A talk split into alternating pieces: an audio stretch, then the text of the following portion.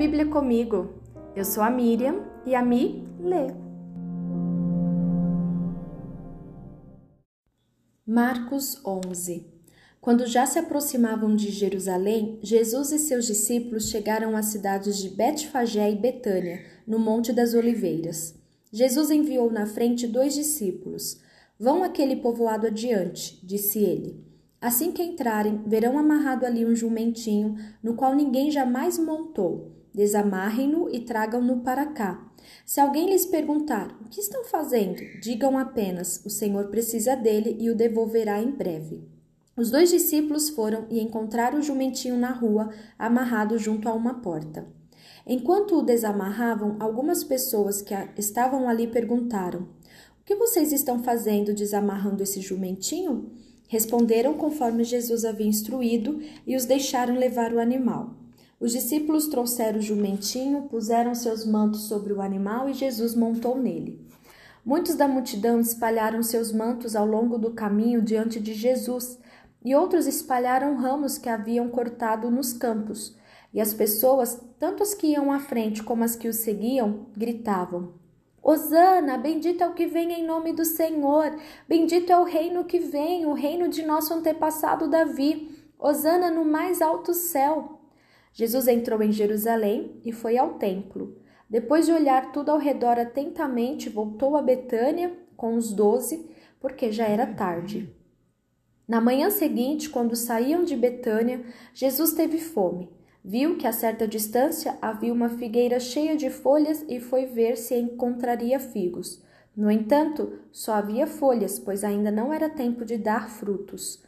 Então Jesus disse à árvore: Nunca mais comam de seu fruto. E os discípulos ouviram o que ele disse. Quando voltaram a Jerusalém, Jesus entrou no templo e começou a expulsar os que compravam e vendiam animais para os sacrifícios. Derrubou as mesas dos cambistas e as cadeiras dos que vendiam pombas. Impediu todos de usarem o templo como mercado e os ensinava, dizendo: As Escrituras declaram: Meu templo será chamado casa de oração para todas as nações, mas vocês o transformaram no esconderijo de ladrões. Quando os principais sacerdotes e mestres da lei souberam o que Jesus tinha feito, começaram a tramar um modo de matá-lo. Contudo, tinham medo dele, pois o povo estava muito admirado com seu ensino. Ao entardecer, Jesus e seus discípulos saíram da cidade. Na manhã seguinte, quando os discípulos passaram pela figueira que Jesus tinha amaldiçoado, notaram que ela estava seca desde a raiz. Pedro se lembrou do que Jesus tinha dito à árvore e exclamou: Veja, Rabi, a figueira que o Senhor amaldiçoou secou. Então Jesus disse aos discípulos: Tenham fé em Deus, eu lhes digo a verdade. Vocês poderão dizer a este monte: levante-se e atire-se no mar, e isso acontecerá. É preciso, no entanto, crer que acontecerá e não ter nenhuma dúvida em seu coração. Digo-lhes que, se crerem que já receberam, qualquer coisa que pedirem em oração lhes será concedido. Quando estiverem orando, se tiverem alguma coisa contra alguém, perdoem-no para que seu Pai no céu também perdoe seus pecados. Mas se vocês se recusarem a perdoar, seu Pai no céu não perdoará seus pecados. Mais uma vez, voltaram a Jerusalém enquanto Jesus passava pelo templo. Os principais sacerdotes, os mestres da lei e os líderes do povo vieram para ele e perguntaram: Com que autoridade você faz essas coisas? Quem lhe deu esse direito? Jesus respondeu: Eu lhes direi com que autoridade faço essas coisas se vocês responderem a uma pergunta. A autoridade de João para batizar vinha do céu ou era apenas humana? Respondam-me. Eles discutiram a questão entre si. Se dissermos que vinha do céu, ele perguntará por que não cremos em João. Mas será que ousamos dizer que era apenas humana? Tinham medo do que o povo faria, pois todos acreditavam que João era profeta. Por fim responderam: Não sabemos. E Jesus replicou: Então eu também não direi com que autoridade faço essas coisas. Marcos 12. Então Jesus começou a lhes ensinar por meio de parábolas. Um homem plantou um vinhedo, construiu uma cerca ao seu redor, um tanque de prensar e uma torre para o guarda. Depois arrendou o vinhedo a alguns lavradores e partiu para um lugar distante. No tempo da colheita da uva, enviou um de seus servos para receber sua parte da produção. Os lavradores agarraram o servo, o espancaram e o mandaram de volta de mãos vazias. Então o dono da terra enviou outro servo, mas eles o insultaram e bateram na cabeça dele. O próximo servo que ele mandou foi morto. Outros servos que ele enviou foram espancados ou mortos, até que só restou um, seu filho muito amado. Por fim, o dono o enviou, pois pensou: certamente respeitarão meu filho. Os lavradores, porém, disseram uns aos outros: Aí vem o herdeiro da propriedade, vamos matá-lo e tomar posse desta terra. Então o agarraram, o mataram e jogaram seu corpo para fora do vinhedo. O que vocês acham que o dono do vinhedo fará? Perguntou Jesus. Ele virá, matará os lavradores e arredará o vinhedo a outros. Vocês nunca leram nas Escrituras? A pedra que os construtores rejeitaram se tornou a pedra angular. Isso é obra do Senhor e é maravilhosa de ver? Os líderes religiosos queriam prender Jesus, pois perceberam que eram eles os lavradores maus a que Jesus se referia. No entanto, por medo da multidão, deixaram-no e foram embora. Mais tarde, os líderes enviaram alguns fariseus e membros do partido de Herodes com o objetivo de levar Jesus a dizer algo que desse motivo para o prenderem. Disseram: Mestre, sabemos como o Senhor é honesto, é imparcial e não demonstra favoritismo. Ensina o caminho de Deus de acordo com a verdade. Agora diga-nos: é certo pagar impostos a César ou não? Devemos pagar ou não? Jesus percebeu a hipocrisia deles e disse: Por que vocês tentam me apanhar numa armadilha? Mostrem-me uma moeda de prata e eu lhes direi. Quando lhe deram a moeda, ele disse: De quem são a imagem e o título nela gravados? De César, responderam.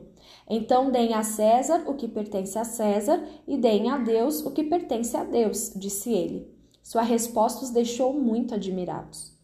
Depois vieram a Jesus alguns saduceus, líderes religiosos que afirmam não haver ressurreição dos mortos, e perguntaram: Mestre, Moisés nos deu uma lei segundo a qual, se um homem morrer sem deixar filhos, o irmão dele deve se casar com a viúva e ter um filho que dará continuidade ao nome do irmão. Numa família havia sete irmãos. O mais velho se casou e morreu sem deixar filhos. O segundo irmão se casou com a viúva, mas também morreu sem deixar filhos. Então o terceiro irmão se casou com ela. O mesmo aconteceu até o sétimo irmão, e nenhum deixou filhos. Por fim, a mulher também morreu. Diga-nos de quem ela será esposa na ressurreição. Afinal, os sete se casaram com ela. Jesus respondeu: O erro de vocês está em não conhecerem as Escrituras nem o poder de Deus. Pois quando os mortos ressuscitarem, não se casarão, nem se darão em casamento. Nesse sentido, serão como os anjos do céu. Agora, quanto a haver ressurreição dos mortos, vocês não leram a esse respeito nos escritos de Moisés, no relato sobre o arbusto em chamas?